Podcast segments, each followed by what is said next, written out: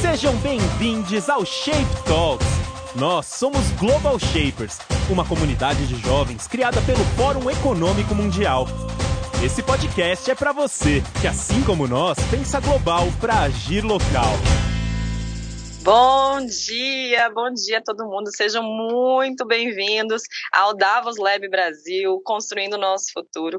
Eu sou Taine Bressan e ser mediadora do papo de hoje sobre mudanças climáticas. Sou curadora do Hub de Brasília do, da comunidade Global Shapers e hoje eu estou aqui para falar com vocês com mais quatro convidados incríveis sobre mudanças climáticas e como como redefinir a maneira como lidamos com a temática aqui no Brasil. Este painel é parte da agenda Davos Lab Brasil para a contribuição dos jovens ao tema do encontro anual do Fórum Econômico Mundial deste ano. Para dar um contexto, o Fórum Econômico Mundial é uma organização internacional independente para a cooperação público-privada. A comunidade Global Shapers nasceu da necessidade do fórum em ouvir e incluir as vozes jovens nos diálogos e decisões que impactam a todos. Criada em 2011, hoje a rede conta com mais de 10 mil Global Shapers distribuídos em 444 cidades cidades em 151 países. O Davos Lab Construindo Nosso Futuro é uma iniciativa da comunidade Global Shapers para reimaginar, inspirar e refletir sobre a recuperação do mundo pós-Covid-19, a partir das, per das, perspectivas dos jovens, inspirando pelas, pelas reflexões do livro Great Reset do professor Schwab. Queremos inspirar, capacitar e conectar jovens para moldar a resposta global e necessária para enfrentar a pandemia de coronavírus e outras crises convergentes do mundo. Do mundo. No Brasil, ao longo de todo esse mês, além destes painéis, também teremos uma agenda recheada de programação, com oficinas co-realizadas com o Rotary, diálogos locais pela comunidade Global Shapers Community, formulários de pesquisa rodando pela internet e várias lives no Instagram. É, vamos agregar as percepções, ideias e preocupações dos cidadãos e partes interessadas em mais de 150 países, que vai culminar em um plano de recuperação voltado para a juventude, apresentando ações tangíveis para criar um futuro melhor. O relatório vai ser apresentado durante o encontro do Fórum Econômico Mundial em Singapura neste ano. E este é um painel bem diferente ao que vocês estão acostumados nesse nosso mundo muito digital de hoje. Hoje, além de inspirar, começamos com um grande processo de coleta de dados. Então, ao meu lado, neste painel, eu conto com uma grande equipe, todos membros da comunidade Global Shapers e diversos parceiros. Temos a tradução de Libras também, de intérpretes da Secretaria Municipal da Pessoa com Deficiência de São, da cidade de São Paulo. E hoje, infelizmente, não abriremos espaço para responder as perguntas do chat, mas por causa do nosso tempo de painel, vocês também podem responder as perguntas que nós direcionamos aos nossos painelistas. E todas as respostas vão fazer parte do nosso relatório brasileiro. Então, para poder falar um pouquinho mais sobre esse tema para vocês, é importante eu trazer um contextinho muito fácil. Então, vamos lá. Mais de 190 governos prometeram empreender políticas que limitam o aquecimento global a um grau e meio, além do qual cientistas acreditam que impactos climáticos devastadores poderiam sair do controle, no Acordo de Paris de 2015. Para atingir essa meta, as emissões anuais globais de gases de efeito estufa devem cair pela metade a partir de hoje até 2030, uma redução de 7,5% a cada ano. Para colocar essa meta em perspectiva, em 2020, as emissões de gases caíram cerca de 7% devido ao choque pandêmico. A redução das emissões, é claro, não deve vir às custas dos meios de subsistência. No entanto, essa taxa de redução demonstra a escala do desafio que nós temos diante de nós. Em toda a transformação de emergência climática, nossas economias, em particular, devem ter como direcionar nossa energia e nossos alimentos de uma forma ambientalmente sustentável. Governos, investidores e empresas hoje podem descarbonizar rapidamente com as tecnologias existentes e potencialmente até mesmo economizar dinheiro. E não fazê-lo levanta questões sobre potenciais conflitos de interesse e ou se os impactos a longo prazo das mudanças climáticas estão sendo seriamente levados em conta. Em paralelo a isso, o consumo consciente nunca foi tão relevante. Desde os lugares que vivemos e trabalhamos, como nos deslocamos, até onde escolhemos onde colocar o nosso dinheiro e energia, o consumo consciente surgiu para conscientizar sobre como nos engajamos na economia e como nosso consumo impacta a sociedade em geral. reduzir nosso consumo nunca foi tão urgente. Incorporar hábitos e comportamentos que nos estimulam a consumir menos coisas por períodos mais longos de tempo é necessário. No entanto, as ações para melhorar a sustentabilidade do mercado de bens e serviços são inibidas pelo debate contínuo sobre quem deve assumir essa responsabilidade. Bom, esse é um panorama bem interessante para a gente conversar aqui hoje. E eu estou muito feliz com a presença dos quatro painelistas que eu convidei hoje, que têm extrema relevância e nos inspiram a cada dia.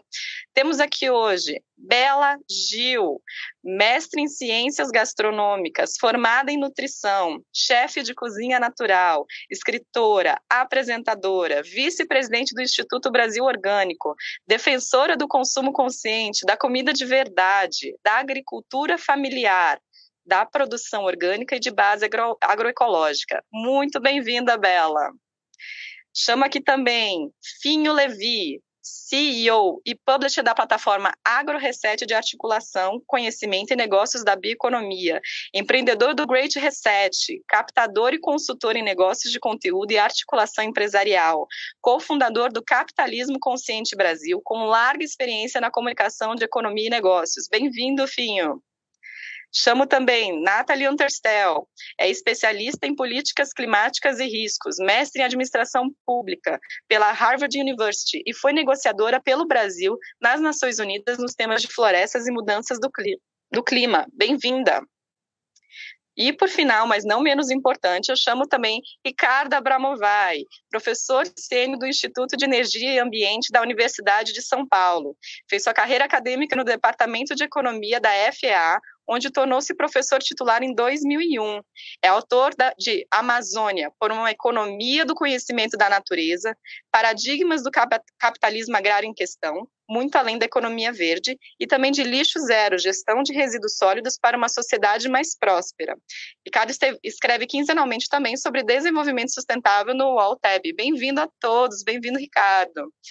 E agora a gente pode começar com nossos blocos para a gente contar um pouquinho mais sobre tudo que nós sabemos sobre mudanças climáticas e cada um dá a sua perspectiva sobre o assunto. O nosso primeiro bloco, ele tem, ele, cada panelista vai ter direito a cinco minutos de fala e é sobre riscos e oportunidades. A nossa primeira pergunta é essa: a pesquisa feita pelo IBOP em 2020 apontou que a maioria da população já entende que as mudanças climáticas existem e o ambiente deve ser preservado. Como então mobilizar a população e as empresas em adotar atitudes individuais e coletivas efetivas? Quais oportunidades essa ampliação de consciência sobre o tema pode trazer no contexto brasileiro? E quais os riscos que o país enfrentará caso não haja essa mudança efetiva necessária na sua visão? E para começar, eu chamo primeiro Bela Gil. Bela, você agora tem o microfone. Tá mutada. Opa! Pronto, agora sim. Olá, olá a todos. Obrigada pelo convite. É um prazer estar aqui falando, estar nessa mesa com essas pessoas tão inteligentes, tão importantes é, para essa mudança que a gente acredita que a gente quer ver. Então é uma honra para mim estar aqui. E eu, eu vou falar um pouquinho do que eu acho, né? Respondendo essa pergunta, assim, eu acho que o mais importante quando a gente fala é, de mudança um, né, e mudança comportamental, eu acho que a educação é algo fundamental, né? É, educação é muito importante para que a gente consiga mudar o nosso comportamento. Então, eu acho que o conhecimento, e hoje é, a Taine começou falando sobre essa que as pessoas já sabem, né, da, do, do efeito né, e do perigo que é o aquecimento global, pelo menos já tem conhecimento do, do aquecimento global, é, só que hum, não basta, né? Eu acho que quando a gente fala de, de educação, é importante a gente entender que o conhecimento ele é fundamental. Claro, é muito necessário que a gente tenha conhecimento para dar o primeiro passo, para que a gente reflita sobre o assunto. Uh, só que não é, é, não basta só o conhecimento. A gente precisa também é, de oportunidade, né, para colocar em prática isso tudo que a gente conhece, a oportunidade e o acesso. Então, quando a gente fala de né, mudança, o que, que os indivíduos, né, como indivíduo, como empresas, a gente pode fazer, eu acho que a, a gente deveria focar em educação, principalmente das nossas crianças, né, fazer com que elas entendam a importância que é a gente combater o, o aquecimento global Uh, mas eu acho que também a gente precisa, como indivíduo, buscar esse, esse conhecimento e uh, a gente teria a oportunidade e o acesso a essas mudanças se empresas né, criassem esses serviços para que a gente mude as nossas atitudes. Eu acho que é essa construção, é esse passo a passo que a gente tem que ter para a gente chegar numa mudança efetiva, né, que é a educação através do conhecimento, mas aí a gente precisa da, da oportunidade é, dada muitas vezes por políticas públicas, por empresas né, e serviços que façam o nosso comportamento mudar, dê a chance do nosso comportamento mudar. Então eu acredito que é, que é isso. Assim, um exemplo que eu dou é as pessoas perguntar, ah, mas por que, que você come assim? É, né, por que a sua preocupação tanto com uma comida, uma alimentação orgânica, agroecológica? É, e, e eu falo, eu, eu escolho fazer isso, né, comer dessa maneira, porque eu sei que, obviamente, a comida né, orgânica ela vai fazer bem para o meu corpo, mas ela precisa respeitar o meio ambiente. Né? Então eu escolho o alimento orgânico porque eu sei que ele não está envenenando a terra, eu sei que ele não está prejudicando o trabalho do agricultor, a saúde do agricultor. É, eu faço isso muito pelo meio ambiente, sim. Só que eu, Bela, eu tenho essa, é, é, é, essa oportunidade, esse acesso né, a esses alimentos, eu tenho conhecimento é, da, do como posso dizer, do benefício que é né, uh, o alimento orgânico, o alimento agroecológico, o alimento agroflorestal, né, proveniente de agricultura regenerativa. Então, é, eu tenho essa possibilidade. Eu acredito que o que a gente precisa realmente fazer é com que todos tenham essa mesma oportunidade. E aí é um trabalho em conjunto né, do indivíduo, de políticas públicas e mudança é, de empresas. Perfeito. Obrigada, Bela. Agora eu chamo o Finho Levi. Você tem a palavra agora para também responder essa pergunta. Bom, primeiro eu queria agradecer ao Global Shapers por me chamar aqui para essa para esse painel tão é, é, diversificado, tão eclético, né? E tão importante nesse momento. Eu, eu acho o seguinte, eu acho que é, a gente já está num, num, estágio interessante de informação, porque é, os temas da, do Great Reset, né, seja a questão climática, a maneira de fazer negócio, a questão da concentração de renda e uma série de outras é, outros sistemas que estão é, ruindo, né, nesses últimos anos, no, no, especialmente no Ocidente, é, já estão aí sendo divulgadas, né? Quer dizer, eu acho que se você lembrar da, da, da questão brasileira da corrupção, ninguém entendia como é que funcionava. Hoje em dia todo mundo sabe mais ou menos. A Lava Jato fez, acabou sendo uma, uma, uma maneira das pessoas entenderem o que estava acontecendo com o próprio país e tudo mais. A gente sabia escalar mais o STF do que a seleção. Acho que a gente está num processo de, de acesso à informação e de, e de entendimento do que está acontecendo muito profundo. Claro que isso não é uniforme na, em toda a sociedade, mas eu acho que na média aumentou muito a consciência é, do, dos fatos. E, e, a questão é, climática e a questão do capitalismo, eu sou, como foi falado, eu sou cofundador do Capitalismo Consciente, é, é, de que o capitalismo ele também precisa de mudanças, né? não é só o socialismo que caiu, mas a maneira antiga de fazer capitalismo também.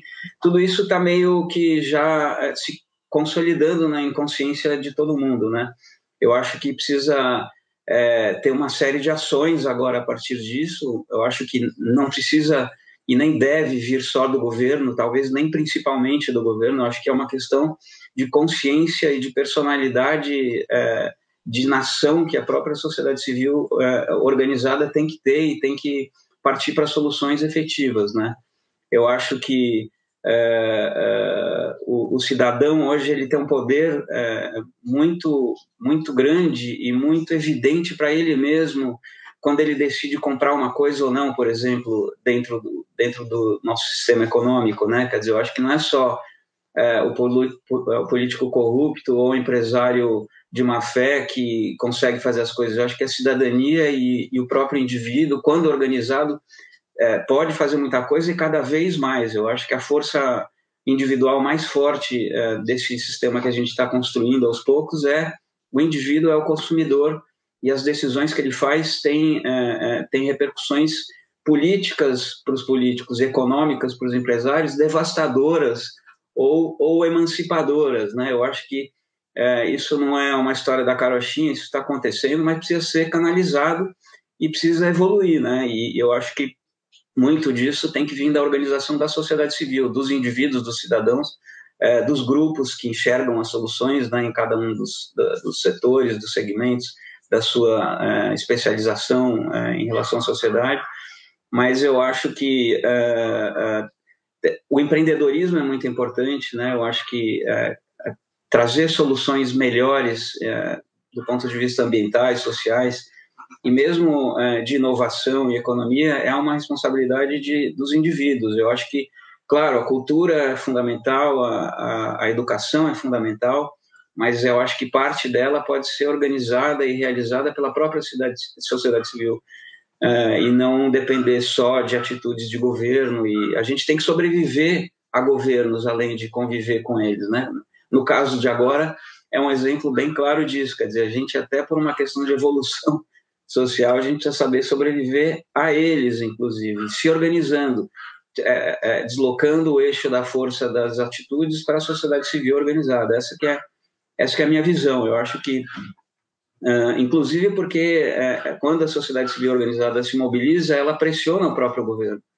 Então, é, é, mas não por, é, por confronto, por polarização, por trazer opções mais melhores que convençam mais gente ainda e se torne uma força política.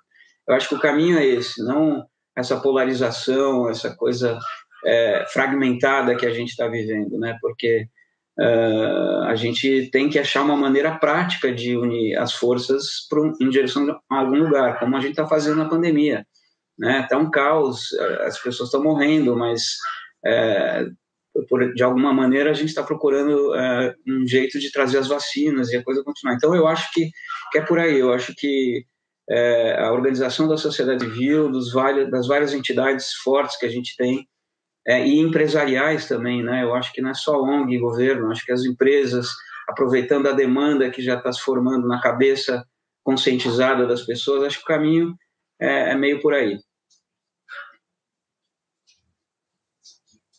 Muito bom os, as suas colocações, Finho.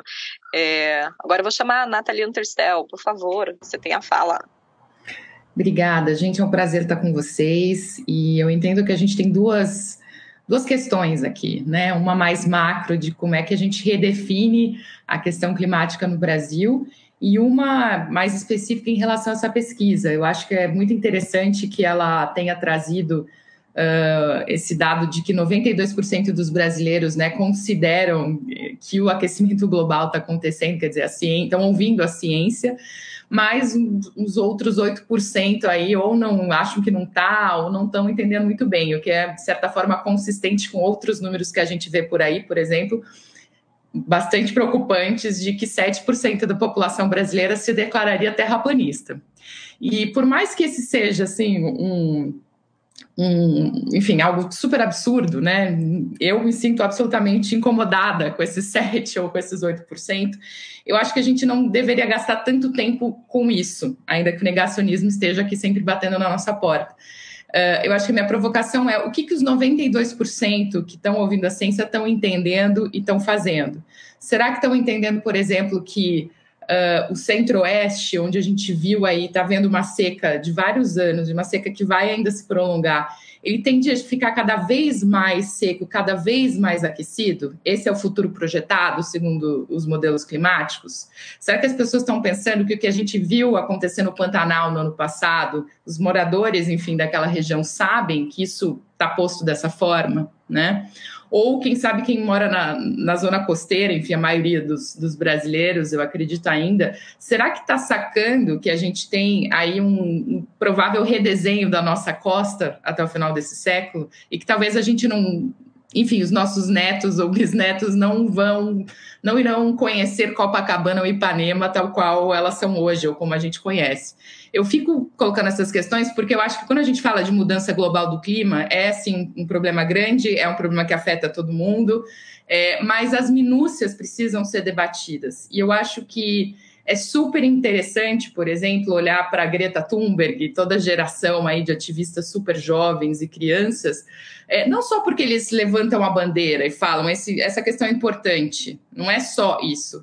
Eu acho que a provocação, por exemplo, que a Greta fez foi muito certeira, mas também muito difícil, né? Quando ela colocou assim: por que, é que eu tenho que ficar na escola? Por que, é que eu vou estudar se eu não tenho futuro? Se o futuro que está se desenhando para a gente com a mudança do clima é um futuro absolutamente indesejável, né? Ela peitou, colocou essa questão é, globalmente uh, para debate e outras tantas que vieram junto. E eu acho que aqui no Brasil, por mais que as pessoas tenham, nós todos, né, tenhamos aí conhecimento da causa, eu acho que a gente ainda não começou a aprofundar. E eu acho que essa, esse mote de redefinir, né, de, de dar um reset, ele passa por aí. O que, que significa localmente esse problema para cada um de nós? E aí, tanto em relação a causas, né, quanto em relação aos impactos, que eu acho que a gente acaba falando muito pouco. E fica preso numa discussão absolutamente técnica, super importante. Eu acho que tem que ter gente técnica sabendo do assunto, uh, mas acho que tem que ter gente, enfim, com capacidade de comunicar, de influenciar. A Bela está aqui e acho que faz isso super bem para trazer essa discussão para por exemplo, para a nossa mesa. Né? Se a gente quer debater, se a gente quer a, atacar as causas uh, do clima no Brasil passa por a gente pensar na nossa alimentação, naquilo que a gente uh, dá licença, né, para licença social para produzir e tudo mais. É, e aí eu queria eu queria pegar esse, esse essa parte da conversa e, e, esse ponto que eu trouxe agora e, e falar o seguinte. Uh, a gente tem que entender de onde a gente está vindo, onde a gente está e para onde a gente vai. Assim na minha visão de alguém que trabalha há bastante tempo, há 16 anos nesse assunto diretamente, acompanhando negociações, mas também é, tentando fazer política pública em torno dele aqui no Brasil, é, eu acho que a gente foi muito bem sucedido. A gente, como país, né, quando conseguiu controlar o desmatamento, ou pelo menos desacelerar ele e chegar nos 80% de redução em 2013, a gente, poxa, a gente deu um, uma resposta para o mundo: olha, dá para fazer, a gente consegue fazer. Mas talvez como sociedade a gente tenha ficado meio preso nisso, achando que a gente tinha achado o botão da pausa do desmatamento apertado e que o desmatamento não ia mais acontecer, ou ele ia acontecer de forma muito baixa. Infelizmente, pelas piores razões possíveis, é, esse botão não funciona, ou ele provavelmente ele não existe, né? E a gente chega em 2021, que é o ano que a gente está agora, uh, com desmatamento aceleradíssimo, né? E uma dificuldade de conversar sobre como é que a gente volta a exercer controle sobre ele e como é que a gente pode, então, passar, voltar a fazer parte das discussões mais globais é, sobre esse assunto. É, eu não vou, eu não vou me estender muito aqui, mas quando eu olho para o futuro, o meu futuro é 2030. Esse é o ano, é o marco que a ciência deu para a gente enfim, é, reduzir as emissões globais pela metade, né? Tem duas grandes contribuições que nós brasileiros uh, podemos dar. Uma é reganhar o controle sobre a questão do desmatamento. E eu não estou falando só da Amazônia, estou falando do Brasil inteiro, porque a Mata Atlântica voltou a perder floresta em alguns estados, o Cerrado está super em risco. É, essa é uma contribuição. O que, que nós, brasileiros, estamos dispostos a fazer para esse problema ser, de fato, recontrolado? Acho que essa é uma primeira coisa. E uma segunda, a gente a gente fala do desmatamento como o nosso único problema climático, mas não é. A nossa questão, como eu disse aqui, tem muito a ver com as cidades, tem muito a ver com as condições que vão ser dadas né, para os lugares que a gente habita. E eu acho que o que está acontecendo no Acre agora, né, que é essa junção da pandemia com fenômenos aí, uh, desastres uh, enormes, enchentes e, enfim, é outras, uh, outros riscos associados, é um, é um bom chamado, talvez, para a gente pensar concretamente o que é que a gente faz, né? O que, que soluções a gente poderia implementar aqui inclusive ajudar a produzir respostas que não sejam só positivas para a gente, mas acho que para o mundo inteiro. Eu paro por aqui a gente continua a conversa na sequência. Muito boas colocações também. Uh, agora eu vou chamar a Ricardo Abramovay para fazer a sua colocação também. Ricardo, você tem a palavra. Muito obrigado, Taini. É um prazer estar aqui com pessoas que eu admiro e minha querida amiga Nathalie. É, eu queria começar assinalando o seguinte: existe uma diferença muito importante na natureza das emissões de gases de, de efeito estufa do Brasil quando comparadas com a da esmagadora maioria dos países que são os grandes emissores. O Brasil e a Indonésia são os dois únicos países do mundo em que praticamente metade das emissões de gases de efeito estufa estão ligadas a desmatamento. Por que, que isso é importante? Isso é importante porque o desafio que os Estados Unidos, a União Europeia, a China enfrentam quando eles vão tratar de mudança climática, de mudanças climáticas, é um desafio que envolve uma, um reset, ou seja, a mudança nos padrões de produção e nos padrões de consumo, como a Bela bem assinalou. Já vou voltar aos padrões de consumo. É, quando você tem metade das suas emissões, vejam, nos países, nesses países que eu citei, então mudar, é, reduzir é, as emissões em 50% até 2030 significa alterar a frota de automóveis, significa mudar a matriz de produção de energia, significa mudar completamente a maneira como você aquece ou como você refrigera os imóveis.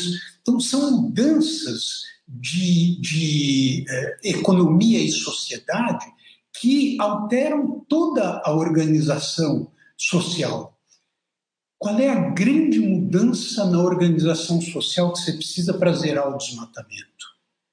No caso desses países que eu citei, essas mudanças se apoiam em ciência, tecnologia, é, revolução digital, novas energias, etc. Acabar com o desmatamento, monitorar o desmatamento, é uma coisa que exige ciência. ciência. O Brasil é muito bom nisso. O Brasil, a ciência brasileira, não o atual governo brasileiro, que é um governo negacionista, que é, enfim, não, não, não vou entrar no mérito. Agora, zerar o desmatamento é alguma coisa que só tem consequências positivas. O custo disso é zero. Então, primeira coisa que nós precisamos nos conscientizar: precisa zerar o desmatamento. Quem diz isso não é um grupo de radicais, quem diz isso é o mundo todo.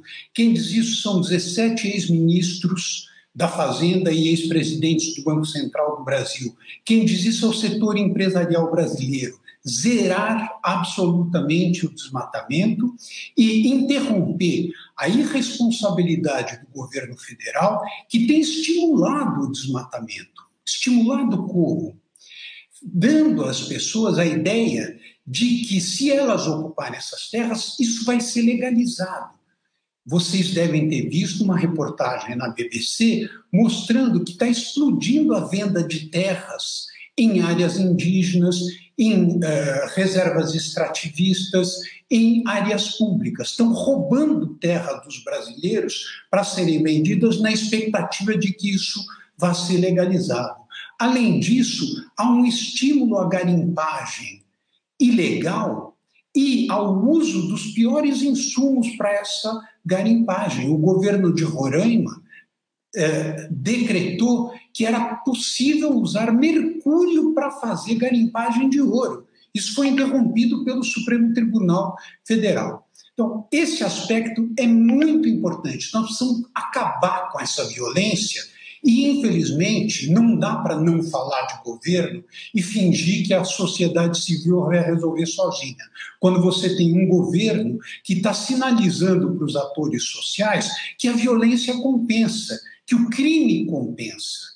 Isso é muito importante a ser levado em consideração uh, nesse momento. E o segundo aspecto que eu queria rapidamente abordar, e certamente nós vamos voltar a isso, é que eu concordo totalmente com a ideia de que nós precisamos mudar os nossos padrões de consumo. Eu fui durante muitos anos, tive a honra de ser do Instituto Acatu para o Consumo Consciente, isso é fundamental. Mas essa mudança, não adianta a gente ter a ilusão, por mais importante que seja a nossa conduta individual, de que individualmente cada um de nós tem o poder de fazer essa transformação. Existe uma coisa cínica nessa ideia. Cínica por quê? Porque enquanto as empresas continuam nos oferecendo alimentos ultraprocessados, que são os grandes vetores globais da obesidade, enquanto eh, a Bela Gil, eu e muita gente opta por uma dieta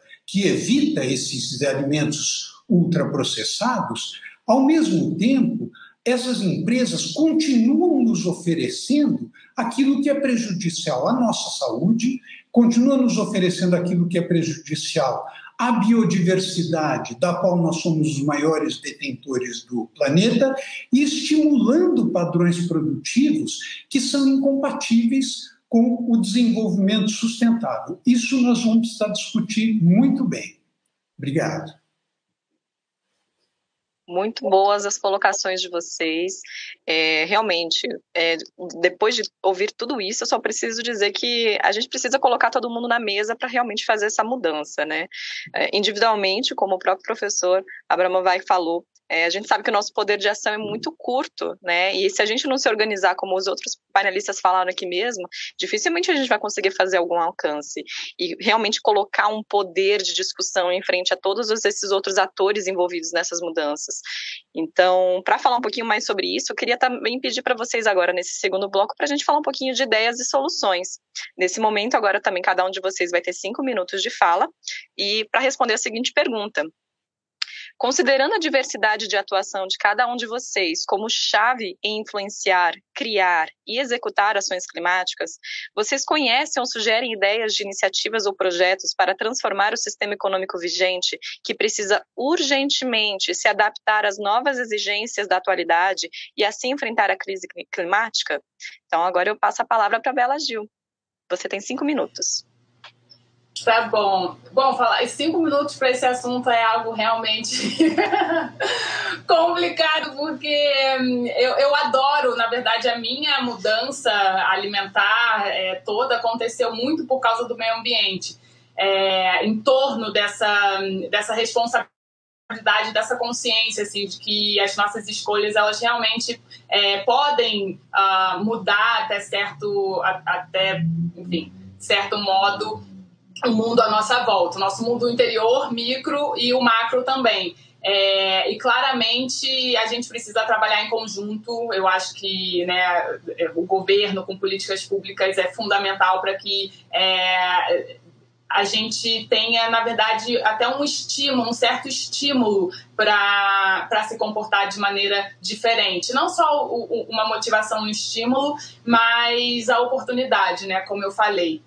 E, e, falando nisso, é, nesse contexto de ideias e soluções que você trouxe, ah, e mantendo, é, me mantendo no meu mundo de alimentação, o Abramovai trouxe essa questão da biodiversidade, que eu acho super importante quando a gente fala de alimentação, porque no mundo existem 30 mil espécies de plantas que a gente poderia estar consumindo, né, plantas comestíveis maravilhosas, e a gente se reduz a 200 espécies, ou seja, a gente não, não explora nem 1% da, da, da biodiversidade que a gente poderia, e, o, e hoje a gente vai no supermercado, a gente consome basicamente quatro grandes monoculturas, né, soja, milho, trigo, Uh, arroz e, e acha que, que, que, tem uma diversidade enorme por causa das, das diferentes embalagens dos ultraprocessados que estão no supermercado e dos novos lançamentos diários que acontecem. É, e, na verdade, a nossa alimentação ela está ficando cada vez mais monótona. E isso tem um, uma, é, uma consequência muito grande. Então, quando eu falo da questão da biodiversidade, quando é, eu, eu falo muitas vezes no, nos programas e livros e, e, e nas redes sociais e tal, sobre alimentos que muitas vezes as pessoas né, é, não conhecem e, e, acham estranho e falam, né, acabam julgando de certa forma, é, eu, eu não me canso de, de falar sobre esses, sobre esses alimentos da nossa biodiversidade, é, do Cerrado, da Amazônia, da Mata Atlântica, porque é uma forma que a gente tem, é uma, uma das soluções que a gente tem também para, por exemplo, é, manter a floresta em pé. Quando eu decido consumir, por exemplo, uma farinha de babaçu, é, ou um cacau, ou um açaí é, de extrativismo né, um, consciente, responsável da Amazônia, né, eu estou dando oportunidade para aquela comunidade ou quilombola, ribeirinha, indígena, é, se manter no seu território e, consequentemente, manter ali a floresta em pé, não dando oportunidade para entrar, enfim, um grileiro e, e, é, em pouco tempo aquilo virar uma monocultura de soja para alimentar é, o gado e, e, e, toda a história que, que a gente conhece. Né? Trazendo essa questão da Amazônia, por exemplo, 80% do desmatamento da Amazônia está relacionado à agropecuária. Né? um problema muito grande que a gente tem que enfrentar. Carne, 40% da carne é, que chega no prato dos brasileiros vem da Amazônia.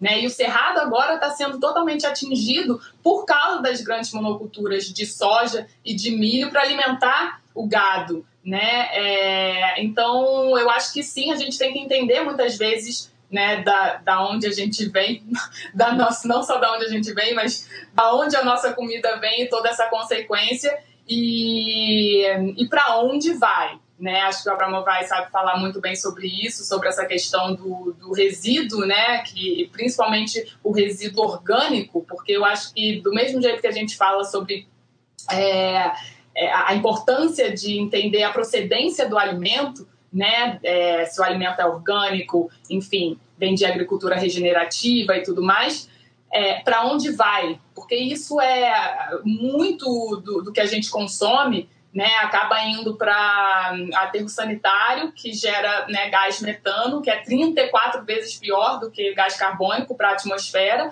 e, e, é um, um, mega contribuidor para o aquecimento global. Se a gente tivesse uma gestão desse resíduo, que eu, eu gosto de chamar de resíduo né, orgânico, não chamo nem de lixo, mas que são as cascas, sementes, enfim, restos de, de alimentos, a gente poderia solucionar esse problema de uma maneira muito simples, né? É, é, compostando, criando energia, uh, e, e a gente não faz isso, muito por falta de estímulo de políticas públicas, inclusive. Então, enfim, a, a minha, a, a, minha ideia e solução está muito no prato também. Eu acho que o prato faz, faz muita diferença. Quando a gente tem a consciência de, das nossas escolhas alimentares e a oportunidade de fazê-las, um, eu acho que a gente pode contribuir para um futuro muito melhor. Perfeita colocação.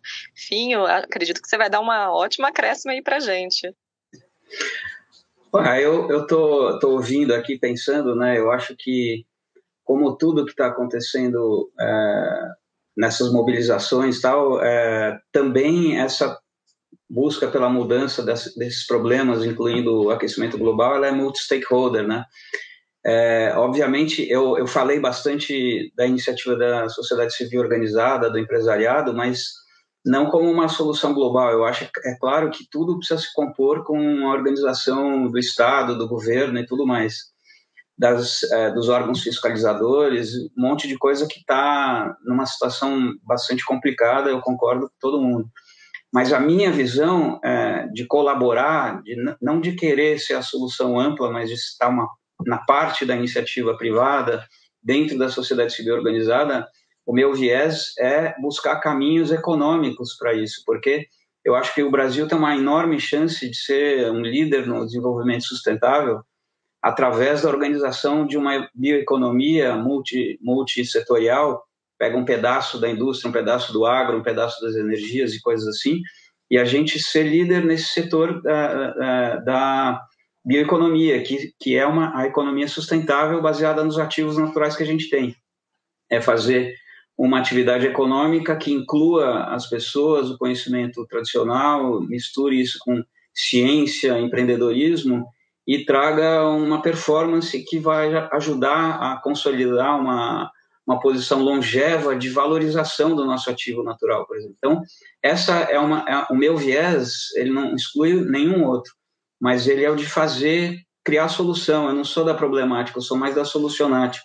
E não acho que isso é melhor ou pior, eu acho que é, uma, é um trabalho de composição com os vários atores, né? Não é, nada sozinho funciona. Então, eu acho que, é, é, no meu ponto de vista, é, pôr luz nas oportunidades reais socioambientais através do empreendedorismo, através dos negócios, novos negócios, eu acho que é um caminho muito grande. É isso que eu tenho feito, por exemplo, na área do agro, juntando é, investidor, player, que quer fazer uh, um agro sustentável, com a, um agro é, regenerativo que valoriza os ativos ambientais que a gente tem, né, os ativos naturais, que não é só biodiversidade e serviço ambiental, mas terra e clima também é ativo é, natural que a gente tem aqui. Capitalizar isso é a nossa cultura de lidar com a terra e fazer uma, uma agricultura que, que não só não destrua, mas que ela seja regenerativa. Mas é claro, isso daí é um, é um, é um viés, é o meu viés. Né? Eu acho que não adianta nada isso se a gente tiver uma, uma, uma política pública que incentiva a destruição e tudo mais. Mas eu acho que é, é, tem muita coisa para fazer em relação à, inovação, investimento, tem muito dinheiro, muita ciência preparada para isso. Acho que o que a Bela Gil estava falando, é, para mim, o que ela faz, o que o, a Tala faz, é um pouco de a cozinha da, da biodiversidade, né? valorizando os nossos ingredientes e, portanto, valorizando a, a cultura das pessoas que coletam aquilo ou que cultivam aquilo nas várias, nos vários biomas na Amazônia. É, Para mim, isso já é uma maneira proativa e solucionática também de fazer coisa. Eu acho ótimo que os, os, o combate ao erro político e, e, esse tipo de coisa, mas eu acho que tem que ter uma, uma parte mais proativa uh, em relação à sociedade civil organizada nesse sentido. Não que isso vai excluir uh, a reivindicação mais política e relacionada ao, ao, governo, etc. Eu acho que é uma composição de frentes, né? Então, eu acho que é, a gente tem uma grande oportunidade é, nesse, nesse campo empresarial e, e, empreendedorístico no Brasil, porque existe uma demanda enorme, tanto no Brasil quanto fora, por consumir algo que tenha sido é, produzido de forma sustentável, que tem que valoriza é, é, o, a biodiversidade e os serviços ambientais e tem muito dinheiro e muita ciência voltada para isso que pode é, construir um caminho proativo, enquanto é, os nossos parceiros tentam combater o status quo e tudo mais. Né? Então, é, o meu viés é, é olhar um pouco para frente, ser um pouco mais solucionática do que problemática. Mas eu preciso é, desse, desse, dessa outra parte da sociedade que se organiza e faz esse tipo de coisa, como a gente ouviu aqui.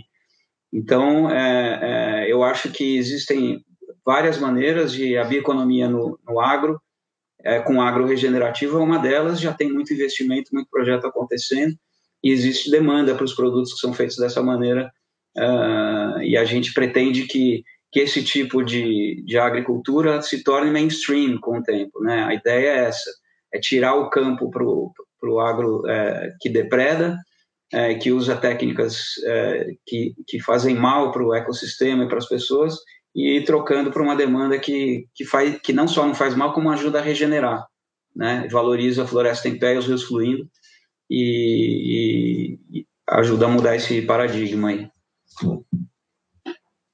Muito boa essa colocação também, completou de forma perfeita a colocação da Bela. É, Nathalie, por favor, faça a sua colocação. Obrigada. Olha, eu acho que a gente tem que ter muita clareza quando a gente fala de soluções, porque a gente pode dar mil exemplos aqui. Eu tenho uma lista até para compartilhar de coisas interessantes, tecnologias que estão nascendo. Uh, mas eu acho que a gente tem que pensar o seguinte: não, não dá para ser uma meia solução. Não dá para pegar um produto agora que tem menos emissões associadas uh, a ele e chamar isso de solução. Isso não vai resolver a mudança do clima. A gente precisa realmente de uma combinação super forte, super potente de política pública, sim, que é um problema público, mas também de uma mudança grande aí no setor privado. Uh, e na própria, enfim, no próprio. Eu não vou falar nem no consumo, eu acho que nos sonhos da gente uh, que a gente tem como cidadão, porque eu acho que consumo é sonho. Você tem que sonhar com alguma coisa para querer consumir, em geral, né? E eu acho que esses sonhos vão ter que mudar. Então, passando por aí, assim, é, primeiro, a gente precisa de soluções de larga escala. Eu tenho visto coisas muito interessantes e que estão realmente chegando num ponto de fervura, assim, acho que estão trocando muito rápido uh, o software, por exemplo, no sistema financeiro.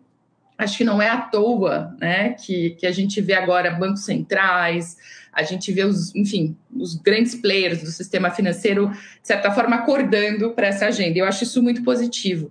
Aqui no Brasil, tem iniciativas como a Investidores pelo Clima, que vem tentando criar esse espaço de conversa para que o sistema se, se restabeleça, né? se, se recrie.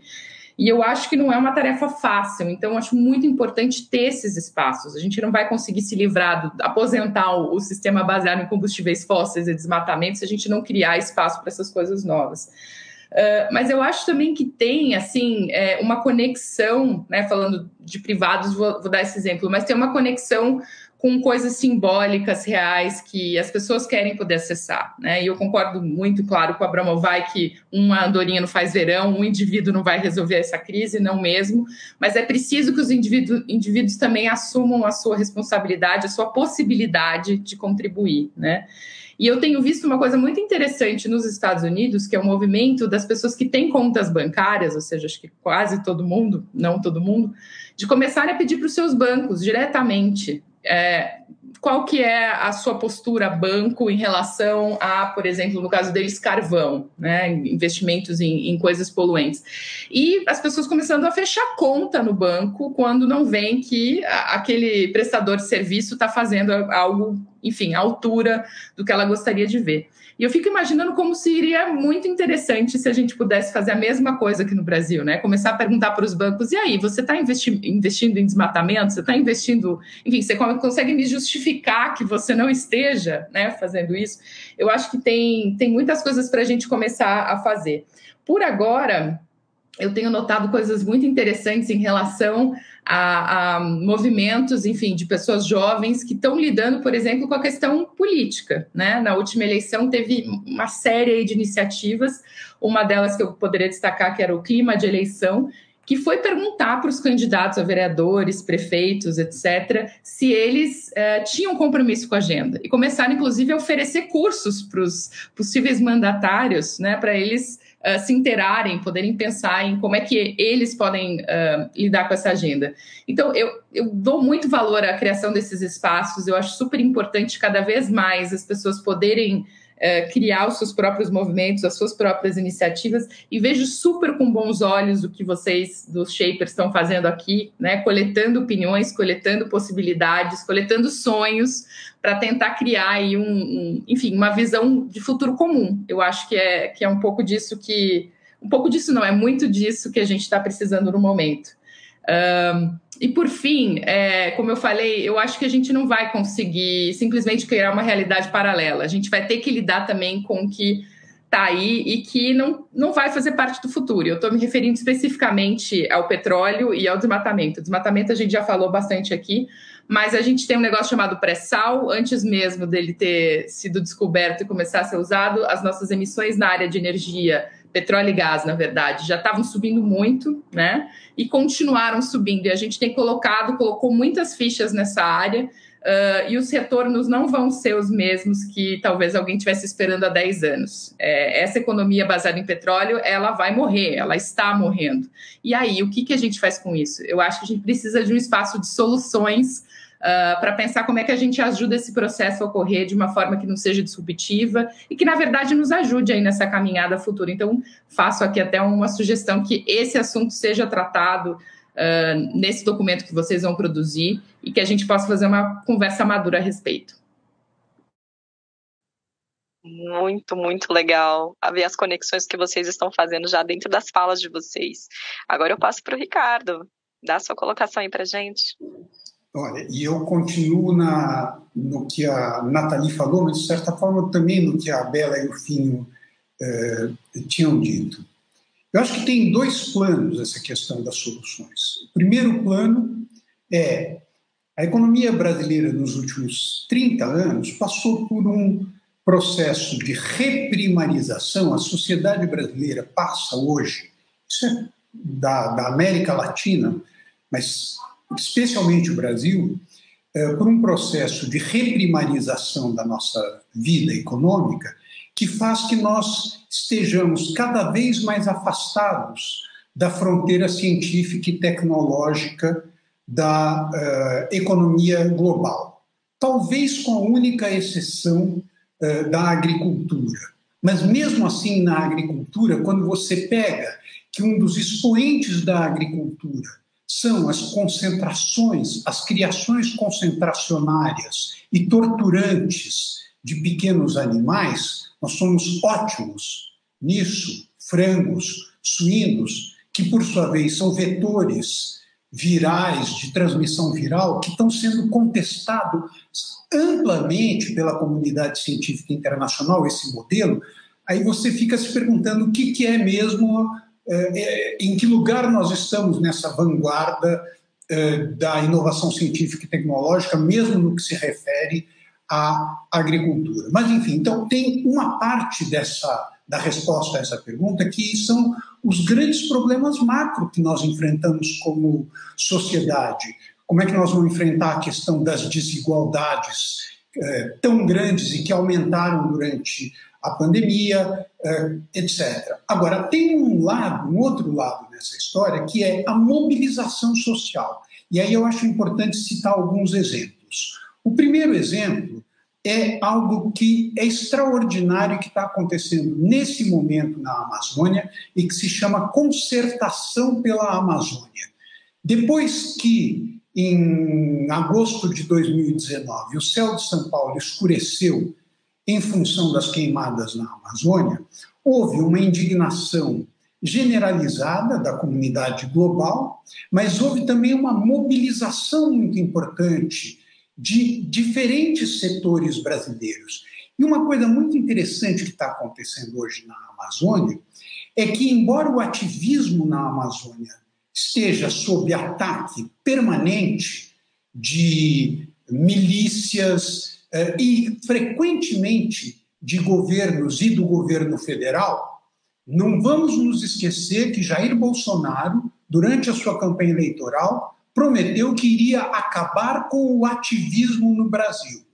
Isso é muito importante porque era uma declaração sincera. Pois bem, o que é esse ativismo? Esse ativismo é um ativismo onde há pessoas que publicam nas melhores revistas científicas internacionais, é um ativismo de pessoas que estão conseguindo atrair as mais importantes empresas brasileiras, as mais sensíveis, as mais inovadoras, as mais tocadas pelos grandes problemas socioambientais, e isso tudo resultou numa concertação que reúne cientistas, ativistas, empresas e governos estaduais que estão eh, elaborando um plano, um verdadeiro plano para a Amazônia. E é muito interessante que em todas as reuniões da concertação, todas elas são precedidas pela apresentação de algum artista da Amazônia. Não se trata apenas de economia, trata-se de economia, de arte, de sociedade, de cultura, de alimentação. Quando Klaus Schwab fala do reset, reset não é econômico, reset é na nossa maneira de existir, de pensar. Então, esse é um bom exemplo. Um outro exemplo é dado pela Bom, e eu digo esse é um exemplo porque eu acho que é algo que precisa se multiplicar pelo Brasil, concertações envolvendo diversos setores com projetos construtivos para o futuro que não abandonem a crítica daquilo que está acontecendo em termos de políticas públicas, mas que estejam elaborando algo para o futuro, como as pessoas que me precederam estavam dizendo. E uma segunda coisa muito importante que também está acontecendo no Brasil e que é muito bacana é uma iniciativa do Delibera Brasil. Todos nós estamos profundamente decepcionados com a política convencional, não no Brasil, mas no mundo. A capacidade de as instituições políticas convencionais nos representarem nos parece cada vez menor. Eu não preciso citar exemplos disso. Há uma técnica que foi inventada nos anos 70 e que está sendo aplicada no Brasil, que é reunir cidadãos, os indivíduos aí são muito importantes, reunir por sorteio cidadãos diversificados para tratar de um determinado problema. Por exemplo, mototáxi em Ilhéus, resíduos sólidos em Fortaleza. Esses cidadãos têm o poder de convocar especialistas e eles elaboram um relatório ao final que é levado às autoridades. Meu tempo já acabou, enfim, eu escrevi sobre isso e me parecem essas duas iniciativas muito importantes. Que bloco sensacional, adorei todas as considerações de vocês. Está é, tá muito bem claro que as soluções elas passam por todos esses olhares, desde individual, coletivo, científico, empresarial e governamental. Tem que trazer todo mundo para a mesa, né? E o nosso poder como consumidores ele está mostrando cada vez mais o que, que a gente deseja para esse novo futuro. E a gente precisa, como vocês mesmos apontaram, espaços para a gente dialogar, para a gente construir junto essas soluções, entendendo que não é uma questão polarizada, é uma questão que envolve todo mundo na mesa, né? Então, agora vamos para o último bloco, o penúltimo bloco, né? É, o nosso terceiro bloco fala sobre caminhos e parcerias. E agora a minha pergunta para vocês é: como jovens podem trabalhar ao lado de prefeitos, organizações, gestores e outros aliados para ajudar cidades e instituições a impulsionar ações climáticas urgentes? Eu sei que vocês já falaram um pouquinho no bloco passado, mas agora eu quero saber essa conclusão mais profunda ainda por vocês. Então, para começar, Bela, vamos começar com a sua fala, cinco minutinhos também. Tá bom? É, bom, primeiro eu queria dizer que eu estava super animada para ouvir mais o Abramovai falar desse, desse projeto. E aí, mas depois eu vou ler então, porque eu fiquei super interessada. É, eu adoro tudo que, que democratiza né, as, nossas, as nossas decisões, as nossas conclusões. Então, é, gostei de saber sobre isso.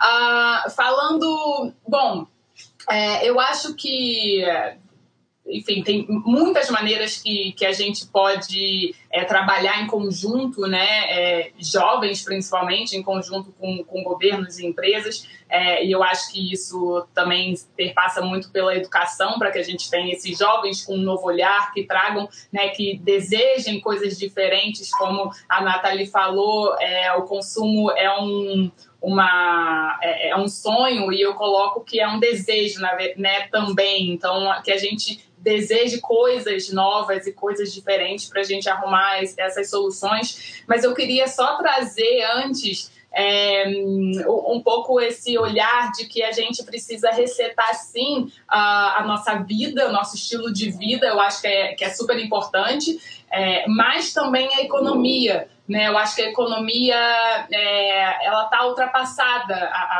a, principalmente aqui no Brasil, em relação essa questão do clima, a gente incentiva coisas absurdas e, e acaba não incentivando o que poderia é, ser a solução. Eu digo isso como exemplo, né, é um exemplo básico que a gente tem é a questão do, do uso de, de agrotóxicos no Brasil, né, esse setor que tem isenção de impostos, normalmente um eu não sou economista nem nada, mas é, os setores né, no Brasil pagam 35% de impostos. Já o, esse setor da, dos agrotóxicos, eles têm uma isenção de 30%. Né? Eles só pagam 5%, o Brasil deixa de, de arrecadar 10 bilhões é, por ano uh, por causa dessa isenção de, de agrotóxicos, então dando né, é, um estímulo, na verdade, ao uso desses venenos que acabam com, com a nossa é, biodiversidade, acabam com, com a nossa terra, né, o nosso solo, a nossa água, o nosso ar, com a nossa saúde. Então a gente deveria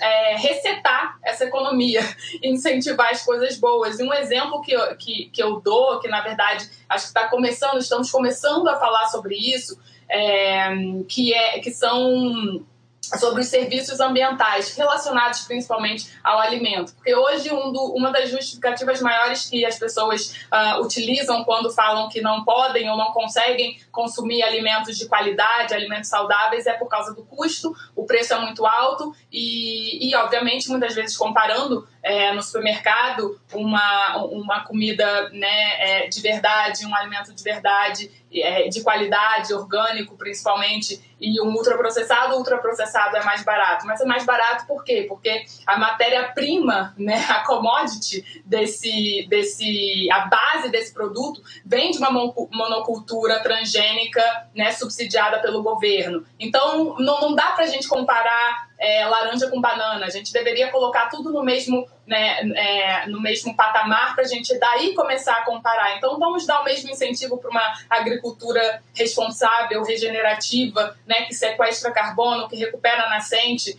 É, então, a gente precisa, sim, de, de, de ações né, individuais, pressões é, individuais, empresariais, mas principalmente é, é, governamentais para que, que isso aconteça. Então, por que a gente não tem, por exemplo, nos supermercados, né, os produtos que, que vêm com serviços ambientais atribuídos, né, é, que de, de uma, enfim, uh, e aí eu posso dar milhões de exemplos, mas por que, que a gente não tem esses produtos, por exemplo, de uma maneira ou de outra, é, subsidiados, porque a gente consumindo esses alimentos, a gente poderia sim estar tá mudando a, a, o nosso ecossistema, estar tá conservando a nossa biodiversidade muito mais. Mas, enfim, era só um exemplo que eu gostaria de, de trazer é, para mostrar como a gente deve né, e pode resetar também o nosso olhar econômico e entender que é, vida vale muito mais do que dinheiro. Então,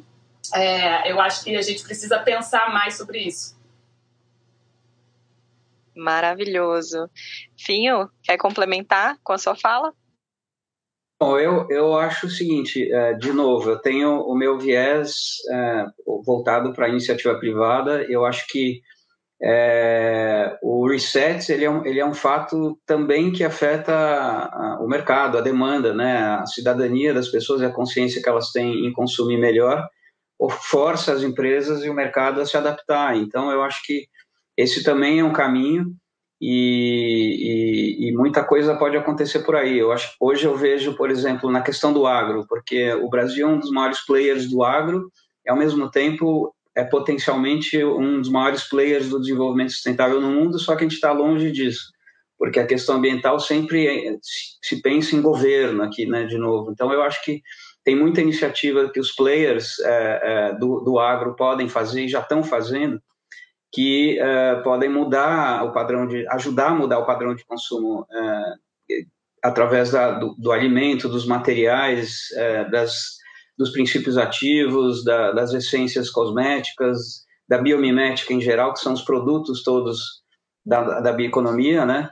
Uh, porque existe capital, existe interesse, existe ciência para isso e, sobretudo, demanda. Então, é, o efeito prático que, que esse tipo de, de iniciativa tem é muito proporcional a, a, a, a ter um governo que seja favorável e não seja desfavorável, que eu acho muito importante, muito nobre, mas não é o meu não é o meu meu viés, né? Eu acho que tem muita muita coisa do empreendedorismo uh, e, e, da, que está se oferecendo aí de curso e tem muita oportunidade para gente jovem se desenvolver, não, não só sendo ativista é, genérico ou político, mas ser um ativista produtivo mesmo, né? E criar soluções que já existem, empresariar isso, esse é um caminho.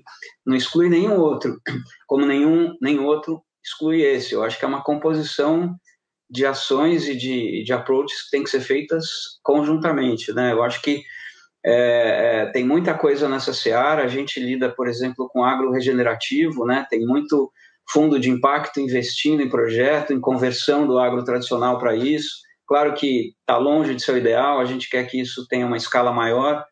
Vai ser difícil fazer agro regenerativo que substitua esse volume de soja, milho, arroz, que a gente faz, mas a gente tem que buscar isso, né? E, ir fazendo o que dá para fazer. É, eu acho que o ativismo produtivo ele tem esse viés, não é assim, ou eu não faço nada ou faço tudo. Não, a gente vai fazendo o que dá para fazer do ponto de vista científico, de capital, de empreendedorismo. Eu acho que tem bastante coisa é, é, nesse horizonte sendo feita. Eu espero que a gente, através do Agro Reset, consiga ajudar a visualizar e, e inspirar outros players dessa seara. E eu espero que a gente possa jogar junto com todo, todos os outros tipos de ativismo uh, que seja voltado para construir alguma coisa e não só para destruir. Né? Então, uh, eu acho que tem bastante coisa aí para fazer uh, e que o, ambiente, o, o, mercado vai ajudar a, a direcionar. Né? Muito legal, muito legal ver essa outra, outra perspectiva na, nessa base de, de empreendedorismo, né? É, Nathalie, por favor. Legal, acho que eu volto um pouco na minha fala inicial, né, de o que, que as pessoas estão entendendo uh, como o problema da mudança do clima no seu local, onde elas vivem, é, e como é que elas podem, a partir uh, de um processo de entendimento, né, de bom entendimento desse problema mais local, como é que elas podem agir. É, eu vejo enfim, embaixo assim desse guarda-chuva, né, uma série de pessoas já agindo, já fazendo coisas muito interessantes, jovens, por exemplo, pressionando governos locais uh, a liberarem dados sobre emissões, a liberarem, enfim, ou a investirem em estudos né, de, de adaptação local. Uh, teve um caso muito interessante há dois anos em Curitiba, Uh, que é uma cidade grande, inclusive bastante reconhecida aí nessa agenda, mas cujo prefeito não havia liberado os dados de um inventário feito, se eu não me engano, quatro, quatro anos antes. Então a população não sabia, e foi um grupo, um coletivo de jovens que se juntou e começou a usar as redes sociais para provocar o prefeito a liberar e também a tomar medidas em cima né, do perfil de emissões daquela cidade. E eles não só foram muito bem sucedidos, porque o prefeito liberou, deu transparência nos dados, como ele acabou sendo se tornando mais vocal na agenda, colocando mais. É, é, digamos, mais energia nesse assunto. E eu acho que isso é super replicável, eu acho que isso pode ser feito em vários lugares, então essa coisa da pressão pelos dados, por se dar transparência ou até produção desses dados públicos, né? Eu acho que é um dos primeiros caminhos. Um outro é da ideia. Eu acho que, que nas assembleias, enfim, estaduais, nas câmaras de vereadores, enfim, tem muito espaço. Eu vejo que muitas vezes não é tão aproveitado mas hoje tem lugares que já vem discutindo, por exemplo, por sugestão de jovens, por sugestão, enfim, da sociedade civil, projetos de agricultura urbana, agricultura regenerativa, que a gente falou tanto hoje por aqui, é, enfim, que estão avançando, né? Cidades livres de agrotóxicos também na sua área urbana e perurbana. Isso tudo demanda que alguém demande, né? Que alguém coloque na mesa, olha, isso é importante para a gente, a gente quer que isso seja resolvido. Então, acho que os jovens uh, que querem se mobilizar em torno dessa agenda têm essa possibilidade, têm essa oportunidade. E, e assim, tem também algumas coisas que eu acho que são interessantes, que, que a gente às vezes não, não para para pensar, mas a gente paga imposto, né? E esse imposto, ele deveria ser utilizado para determinadas prioridades. E não necessariamente a gente está indo lá no prefeito ou indo no, na Câmara de Vereadores falando assim: olha, a minha prioridade, sei lá, se eu moro, eu moro no Rio de Janeiro, né? Se eu moro em Bangu, que é um lugar extremamente quente, que eu sei que vai se tornar cada vez mais insuportavelmente quente por conta da mudança do clima, eu gostaria que o orçamento passasse a ser utilizado para conforto térmico, né? Para medidas, enfim, é, que deem aí mais qualidade de vida para as pessoas desde já considerando aí que isso só tende a piorar. Que tal, né? Acho que é absolutamente concreto fazer isso, mas precisa ter alguém lá que tenha essa vontade, que tenha essa percepção é, e consiga fazer essa provocação. Uh, uma última coisa que eu acho que os jovens têm, têm que, enfim, têm que considerar, eu acho que ativamente, não é só a relação com as autoridades, né? estabelecer esse diálogo, que, por si só é, é, muito importante. Mas eu acho que também ocupar esses espaços. Né? A gente viu um painel hoje mais cedo aqui que abriu o Lab, uh, tanto com políticos, uh, políticas né, já de, longa data, Marina Silva, a, a Manuela, mas tinham também novos políticos, e eu acho que a gente precisa, nessa solução da crise climática, a gente precisa de novas lideranças, né? Pessoas que, enfim, não só mais diversas, mas também mais comprometidas, mais antenadas uh, com esse outro futuro, com esse, com esse recomeço. Então, eu super acho que passa também por ocupar a política, resolver, enfim, dar solução porque porque a gente está é, falando aqui. Isso vai requerer que alguns jovens se coloquem aí nessa, nessa posição, enfim, que arrisquem né, participar da política uh, institucional uh, de forma mais clara, mas, mas agora, porque não vai dar para a gente esperar mais duas, três gerações para isso acontecer. Eu acho que, lembrando, no ano que vem a gente tem eleição, uma eleição talvez das mais importantes da nossa história, e vai ser muito importante ter gente ali que se coloque para o jogo. Muito, muito legal. É, Ricardo, por favor. Olha, quando a gente fala em jovens no Brasil, e o que eu vou dizer parece que é um desvio, mas para justificar que não é um desvio, eu, me, eu lembro a vocês que o documento mais importante que a espécie humana produziu no século XXI são os Objetivos do Desenvolvimento Sustentável, onde está a luta contra a discriminação contra a mulher, a luta contra o racismo, a luta pela paz, pela justiça e contra as desigualdades. É, dizer que desenvolvimento sustentável é um tema econômico é de uma miopia fantástica. Ninguém disse isso aqui, mas para justificar o que eu vou dizer. Quando você fala em jovens no Brasil, nós precisamos lembrar que os jovens são os que mais matam e os que mais morrem no Brasil, sobretudo os jovens negros.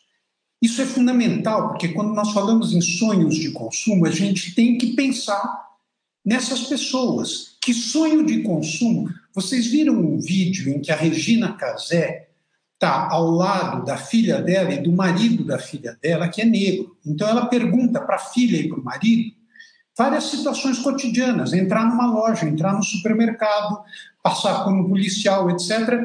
E a reação que a sociedade tem com relação aos negros, que são maioria no Brasil, 56% da nossa população, isso nós precisamos urgentemente fazer o que Luísa Trajano fez. Concurso para trainee para negros. E, incrivelmente, houve juízes que tentaram censurar o que a Luísa Trajano estava fazendo. Nós precisamos de uma elite formada por jovens negros. Isso em primeiro, primeira coisa que eu queria dizer.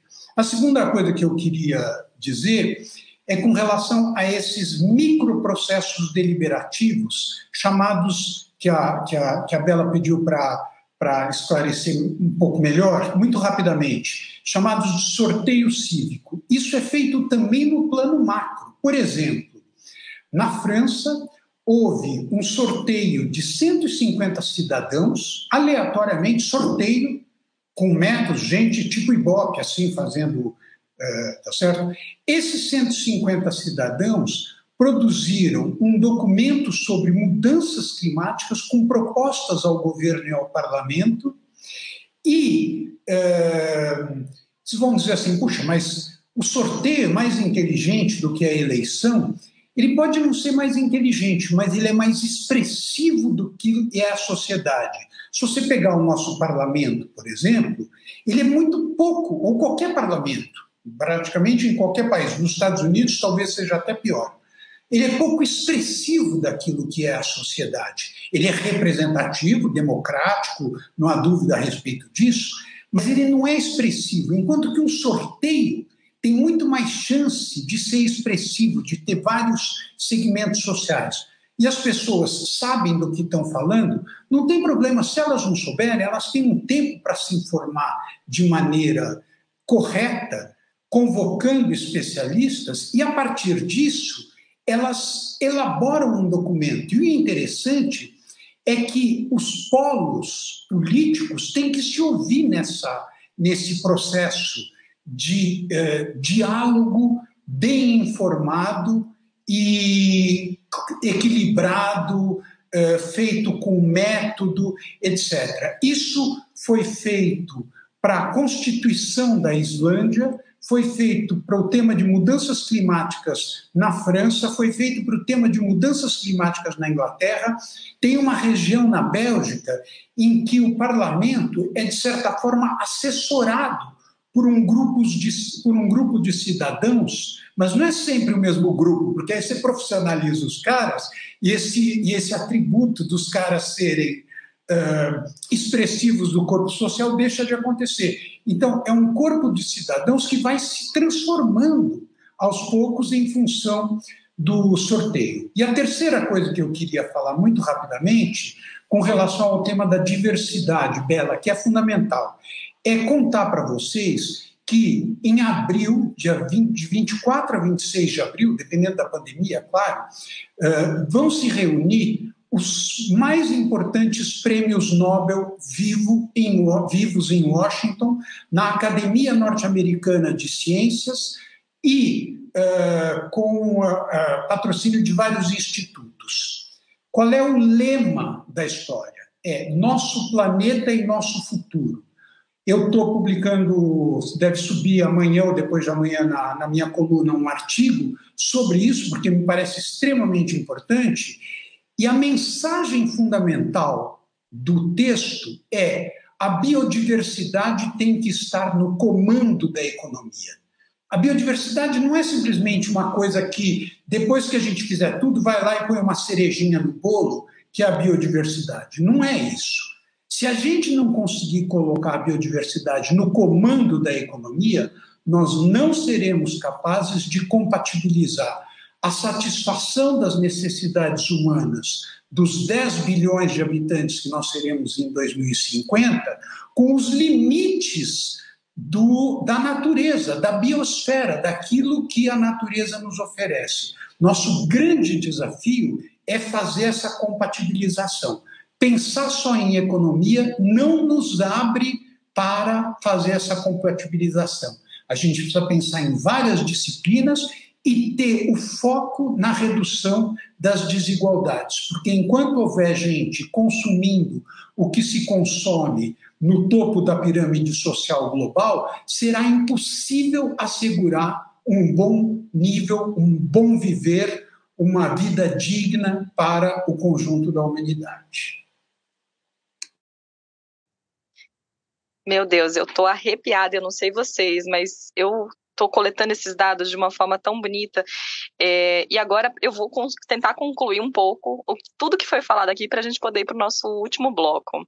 Então, pelo que eu entendi de tudo que vocês falaram aqui para gente, nós precisamos de todos na mesa para poder fazer essa mudança. Essas soluções elas precisam ser colaborativas e serem construídas de forma coletiva. Queremos esses espaços para dialogar mais sobre isso e construir esse futuro comum, entendendo que todos esses aspectos passam, fazem parte, seja ele cultural, social, econômico político.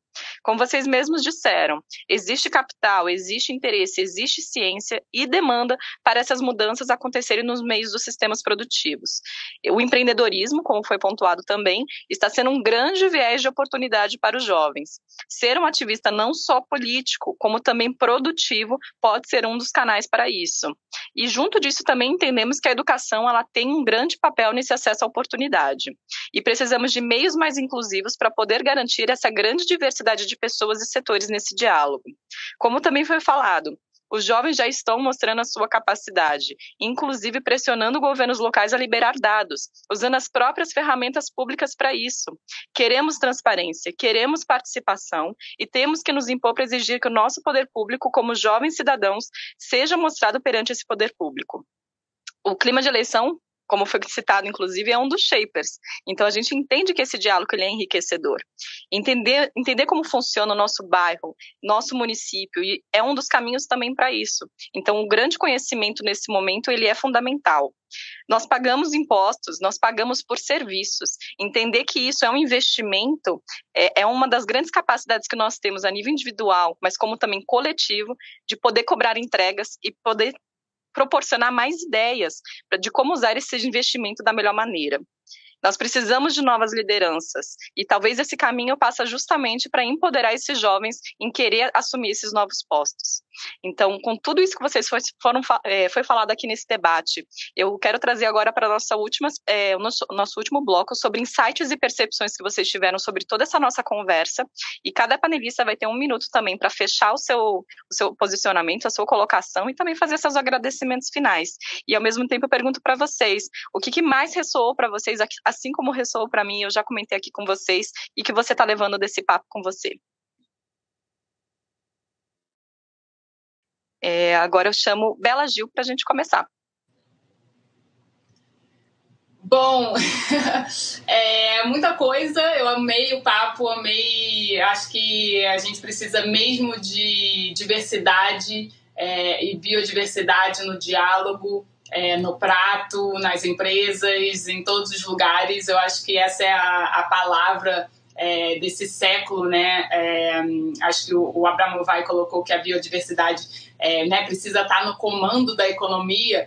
E eu acho que a gente fala muito de biodiversidade, eu gosto muito de falar de biodiversidade, que está super na, é, relacionado à natureza, mas eu acho também que a gente é, pode e deve focar também na biodiversidade humana, né, empresarial, econômica, a gente precisa dessa mistura, a gente precisa desse, é, dessa representatividade mesmo, né, que é, é fundamental para que todos sejam uh, ouvidos e, e, e representados. É, e, e, aí uma coisa que eu, que eu acredito que possa, que ressoou muito para mim, principalmente nessas últimas, nesse último bloco, é que eu, eu vejo, talvez o, o Finho até possa colocar e, e, ajudar a me ajudar a entender melhor como isso seria possível, mas é, quando a gente pega o capitalismo, né, esse sistema, é, o, o, princípio dele é o acúmulo, né, é, é, o acúmulo e eu não consigo enxergar como que a gente consegue avançar é, dentro desse sistema ah, pensando numa democratização do acesso aos nossos recursos. Porque, hum, é, assim, então eu acredito que a gente deveria debater um novo sistema para nossa para o nosso planeta, para a nossa vida, porque eu não consigo enxergar. Para mim é, é, é meio um, é, é, é, quase que o oposto, assim, sabe? A gente pensar num, num capitalismo uh, sustentável. Mas eu queria ouvir, de repente o Finho pode falar melhor sobre isso, porque é, eu acho importante a gente entender é, todos os olhares e todas as maneiras. Mas é porque é uma colocação que veio para mim, eu falei, eu, eu, fiquei pensando nisso, refletindo. É, e eu acho que dentro do, do, meu conhecimento, do meu escopo, é uma coisa. Bem difícil de acontecer. Então, é, eu acho que sim, a gente precisa focar e olhar é, nessa essa diversidade que a gente busca em todos os lugares, em todos os, os setores, olhar para o nosso lado e ver se a gente tem é, pessoas que as pessoas que trabalham com a gente, se são pessoas é, diversas, é, a gente no nosso prato, se são alimentos diversos, né, de diferentes lugares, enfim, se a gente para onde, enfim, tudo que a gente lê, tudo que a gente vê, é, eu acho que a gente precisa focar nisso, né? Isso que me veio nessa última fala de todo mundo é esse olhar mais global, mais integral e, e, e mais um, acolhedor de tudo, de todos no nosso, de todos os seres no nosso planeta. E concordo que sim, a, a biodiversidade é, precisa estar no comando e a diversidade humana também precisa estar no comando. Então eu acho que eu fecho com essa, com essa reflexão porque foi, foi um insight para mim. Então é, queria dividir com vocês. Obrigada pela participação, Bela. Agora eu passo para o fim. Faz suas considerações finais e o que, que você leva dessa conversa. Bom, eu estou super é, honrado e feliz de estar aqui conversando com vocês. Eu concordo totalmente é, contra a questão da diversidade, da biodiversidade. Qualquer coisa que lembre uma floresta brasileira é o, é o que precisa ser mesmo a nossa discussão e a composição das pessoas. É, é claro que eu não vou ficar é, falando sobre capitalismo aqui, senão a gente vai, vai ser outro programa, mas eu sugiro, Bela, você ler o livro Capitalismo Consciente, onde você vai perceber que aquele capitalismo, o nome capitalismo nem é muito bom, mas ele é voltado para propósito e usa a questão econômica como sustentabilidade desse propósito. Essa, isso é que é o capitalismo consciente. Ou de stakeholders, como fala o, Klaus Schwab do, do World Economic Forum. Mas eu, eu, o que eu tiro daqui é um pouco do que eu já estou acostumado uh, do resto, é que é lamentar um pouco porque o, o viés da, do ativismo empreendedor, digamos assim, empresarial das coisas, sempre tido como uma coisa meio absolutista, é, é, insaciável, que parece que quer resumir tudo aquele viés, e não é nada disso. Na verdade, ele é só mais uma força motriz para se compor com todas as outras, é, os outros ativismos e, e, as outras providências que a gente tem que ter para mudar as coisas, para melhorar, né? E, e eu gostaria muito de ver isso acontecer, porque é, eu sou um capitalista convicto, mas eu não, eu não sou a favor de, é, de, é, de concentração de renda, de nenhum lado negativo do capitalismo tradicional. Eu acho que é só a melhor ferramenta possível para a transformação é a empresa e uh, usar o mercado a favor, né? Eu acho que a gente que criou, a gente pode dizer o que, que vale e o que, que não vale, né? Então, eu acho que eu, eu, eu, tomo um pouco dessa... foi muito bom aqui e tal, mas de alguma maneira existe um pouco desse é, distanciamento da questão é, econômica, empresarial, empreendedorística, investimento da, do que realmente de uma, de uma visão mais humanista, não sei o que lá. Eu acho que existe uma, ainda uma, uma compartimentalização que, é, que eu não acho que seja produtiva, né? E, e, eu acho que faz parte um pouco também da nossa história. Isso é bem América Latina, isso é bem os últimos tempos que a gente tem vivido aqui, polarização. Eu acho que é, é, quando eu converso com gente com esse gabarito aqui, é, fora do, do meio empreendedorístico empresarial, e vejo que que existe uma afinidade, um caminho, né? Eu fico bastante animado. Eu acho que isso tudo está mudando também. Eu acho que a gente está vivendo um tempo bastante interessante em que é, a gente tende a ter essa diversidade, mesmo em oposição àquela compartimentalização é, de antigamente aqui no Brasil. Então, eu estou bastante é, esperançoso, quero é, continuar conversando com vários tipos de players e e contribui para a nossa biodiversidade, a nossa floresta aqui de ideias e de, e de vieses. Obrigado. Muito legal. Nathalie, por favor, suas considerações finais. Bom, primeiro eu quero agradecer, acho que foi um super prazer estar aqui e mas eu fui super provocada, eu acho, pela, pela essa consideração final da Bela. Eu vou trazer uma opinião muito pessoal, mas que eu acho que está enfim, está muito ligada ao que várias lideranças aí que estão envolvidas na, na solução da crise climática têm falado, que assim, uh, olhando estritamente para esse problema e tudo que ele vai, que ele já está causando e vai causar, Bela, eu acho que não dá tempo de trocar de sistema para corrigir a crise climática. A gente vai ter que lidar com essa baita crise com o que a gente tem. Uh, se a gente tivesse 50 anos, talvez a gente pudesse construir uma alternativa e, enfim, talvez isso vá acontecer nesse, nesse time span tão longo. Mas se a gente resolver atacar, a gente precisa, né, urgentemente atacar esse problema nesta década, eu não, não acho que a gente tem nem o tempo nem a energia, né? Quer dizer, a energia eu acho que está tá chegando no ponto de fervura, eu acho que as mudanças estão acontecendo bastante rápido. Mas eu não acho que em 10 anos a gente vai mudar de sistema. Então, para essa década, eu acho que a discussão mais importante é como é que a gente vai criando espaço para coisas novas, né, para uma melhor democracia. Uh, mas a gente também não perde tempo esperando que uma melhor democracia produza melhores lideranças e que aí a gente vai lidar com o problema. Acho que as duas, as duas coisas vão ter que ser uh, transformadas é, em paralelo. E acho super importante, assim, um ponto que uh, o Abramovay trouxe, enfim, acho que todos vocês trouxeram em relação à diversidade e à biodiversidade. A mudança do clima vai exacerbar ainda mais as nossas desigualdades.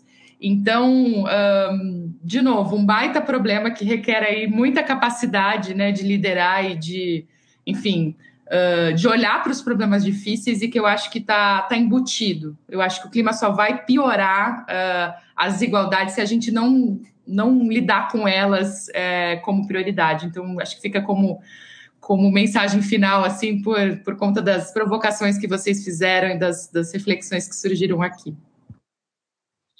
Muito boa colocação também. Ricardo, por favor, as suas considerações. Bem, um imenso prazer uh, estar aqui com vocês. Eh, enfim, não conhecia pessoalmente a Bela, acho que o Finho já tinha encontrado, a Nathalie, uma amiga querida, é, e a Taini também acho que eu estou encontrando pela primeira vez. Grande prazer. Sistemas econômicos não se criam. Você não cria o capitalismo. Então, você não cria o capitalismo, você não destrói o capitalismo. Não é assim que funciona. Sistemas econômicos em primeiro lugar, é, não tem sistema econômico. A economia está mergulhada na sociedade e a sociedade está mergulhada na biosfera. Está incrustado. Sistemas, novas formas de usar os recursos dos quais nós dispomos para satisfazer as nossas necessidades emergem em função de mudanças que, na maior parte das vezes, são imprevisíveis. Quem podia. Claro, havia gente prevendo a, a pandemia, mas ninguém podia prever o formato da pandemia. E a pandemia vai ter um, um, um, papel muito importante na emergência do que virá aí. A minha esperança dela com relação à questão tão importante que você colocou não é Porque, ao mesmo tempo, Nathalie, não dá tempo de mudar o sistema, mas se não mudar o sistema, não, não, não vai dar conta do recado.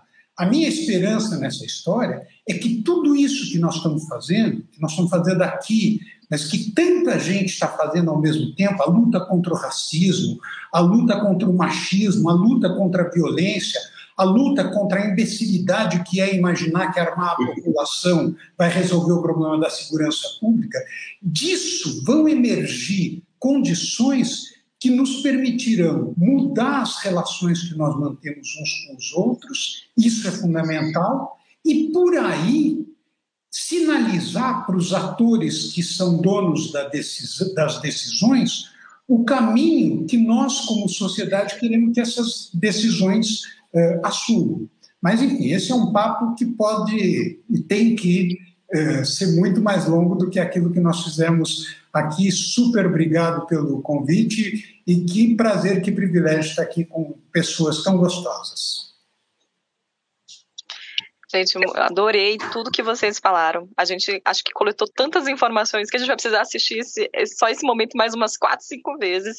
E eu não sei o que, que o público está achando nesse momento, mas eu estou muito impactada por tudo que vocês falaram.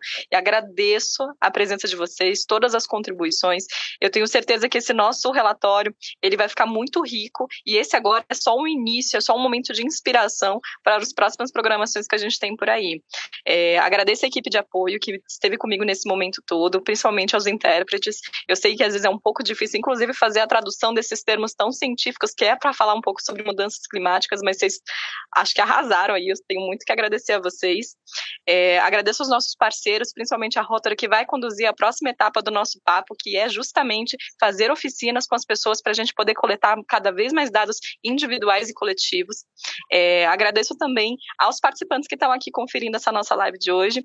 E eu quero fazer também é, um convite para vocês vocês já para entrarem no nosso site davoslab.com.br fazer as suas inscrições para as próximas etapas da nossa programação. É, daqui a pouquinho, né, a gente vai é, fechar essa live de agora, mas ainda não acabou por aqui a nossa programação de hoje. Às, a meio-dia e 40, daqui cinco minutinhos, teremos um papo reto com o Guto, shaper de São Paulo, e Celso Ataíde para falar sobre a voz e a vez das comunidades. Então fiquem conectados com a gente aqui nesse mesmo link e eu agradeço demais por vocês terem vindo aqui hoje.